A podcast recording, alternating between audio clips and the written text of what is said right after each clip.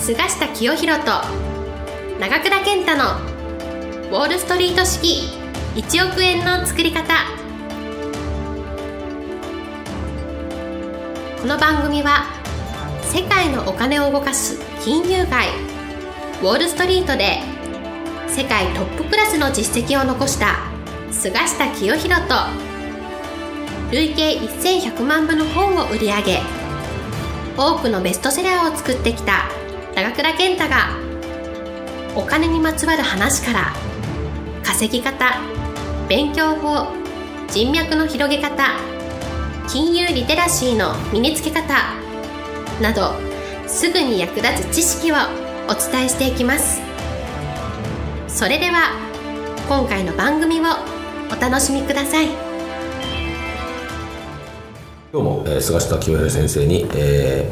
ー、お話を伺いたいと思います、えー、菅下先生よろしくお願いします。よろしくお願いします、えー、今日の質問なんですが、はい、正しい情報源の見分け方をどうすればいいのかと、はい、いうことなんですけれども、えーまあ、これは私ですねあの大学を卒業して最初に、えー、大和証券に入ってですね証券会に入ったことによってですね、えー、長い間この投資ということを仕事にしてきてるんですね。今現在私の授業の柱の一つは投資ですはい、特にあの株式投資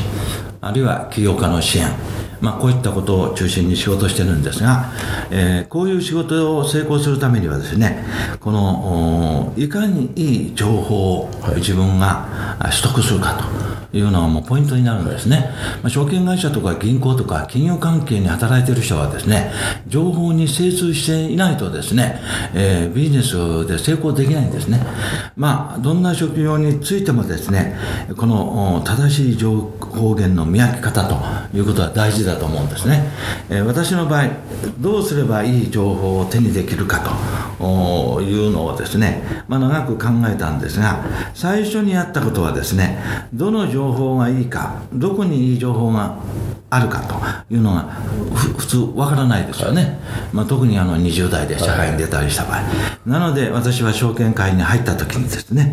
えー、とにかく広く浅く情報を見ると。いうことで、まあ、あこの大和証券に入った時もあるいはその後転職してメルル・リンチというアメリカの証券会社に入った時もですね、えー、まあこの自分が関心を持っている政治経済国際情勢などに関する情報源につながるかなと思われる書籍雑誌、まあ、こういうものには惜しみなく投資したと、もうとにかく一時はですね、えー、最近話題のベストセラーは全部買っちゃうとい。うぐらいにしたんですけれども、まあ、今もですね新聞を9紙とか10紙、10紙取って、えー、読んでるんですけれどもまずその正しい情報源の見分け方の第一歩はですね広く浅く情報のネットワークを払うと、はい、まあ、できるだけいろんな情報を見てみると。でその中から自分の仕事ビジネスに役立つ情報を見つけるとい。う作業が第一です。でそういう作業の中でですねまあ例えばこの人の見方はよくこの当たってるなと、はい、例えば株式市場の見方とか景気の見通しとか、うん、あこれはあの長くですね情報を見ているとこの的中率の高い人、はい、見方が非常に、えー、優れている人。あるいは情報に関してオリジナリティがある。もう誰もが言ってるような同じような情報でないと、はい、独自の考え方や発想があると、まあ、そういう人が誰かどのコラムかということが分かってくるんですね。えー、例えばあの買ってですね地下革命というのを誰よりも早くこの言い出したこの間本当に欲しいですがお亡くお亡くなりになったですね坂井太一先生とか、はい、私早くから注目したんです、はい、いずれ日本にも地下革命の時代がやってくるというのをその本を読んで知ったもんですから、はい、その後は高谷太一さんの本はできるだけ読むというふうにしてるんですね。例えば最近では三菱 UFJ モルガン・スタンレーの島中雄一さん、はい、まあ、この人はあこのサイクル論者景気サイクルの権威なんですが、ゴールデンサイクルという独自の考え方を書物にも書き講演でも話されててですね非常に景気見通しでは的中率が高い、まあ、こういう人をこの発見してその後このずっとそういう情報をですねスポットではなく継続して読んでいくというのが大事じゃないかなと思いますですから正しい情報源の見分け方の第一歩は広く浅く自分のこの情報のネットワークを張ってですねできるだけいろんなこの書籍雑誌あるいは講演会に出て人の話を聞くなどですね情報を集め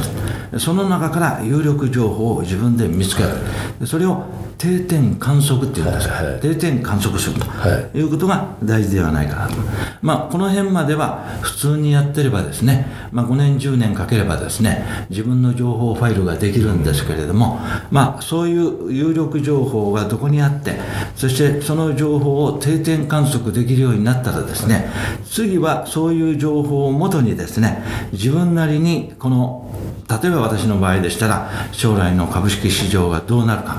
国際情勢はどう動くか世界のマネーはどう動いているかということを考えるためにですねそういった定点観測している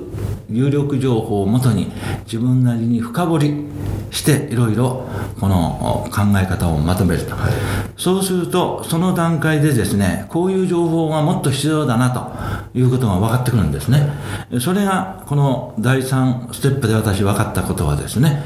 投資やこの金融の世界で成功するためにはですね歴史を知らないといけないんですね、はい、これは世界三大投資家の一人と言われているジム・ロジャーズさんもですね、ずっと言ってるんですね。歴史の勉強しないといけないと。いうことでですね、まあ、第3点はですね、まあ、あまずは日本の歴史ですけど、日本史や世界史、あるいはあ世界地理、こういったものをできるだけ勉強すると、い、うことが大事じゃないかなと思います。で第4のステップはですね、えー、そういう中でですね、これはと思った方に直接話を聞くと、これがもう一番この効果があります。えー、情報の取り方としては、第4ステップはですね、これだと思った人の話を直接聞きに行くと。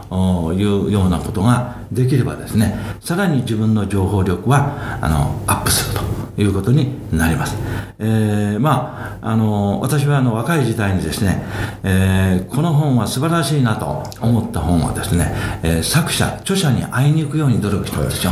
えー、例えば、えー、通貨劣劣という本を昔出した方ですね、えー、船橋陽一という人がいるんですが、この方は、あの、かって朝日新聞、朝日新聞の主筆をやった方で、今は独立されてますが、まあ、この方の話を直接聞きたいということでですね、えー、誰か知ってる方はいないかなと探すと、住友生命の重役が親しいということが分かったのでですね、紹介していただいた。そして、船橋さんのお話を聞く機会を得たと。なんとそれがですね、30年以上前なんですが、その船橋さんとの交際が今も続いていてですね、船橋さんを囲む勉強会を30年以上、40年近くやってるということになってですね、これがまた私のビジネスに直接大きなプラスになっているんです。以上です。はい、えー、ありがとうございました。えー、本当にまあ最初は定点観測から始まり、まああとは歴史を学びということでですね、はい、えー、まあ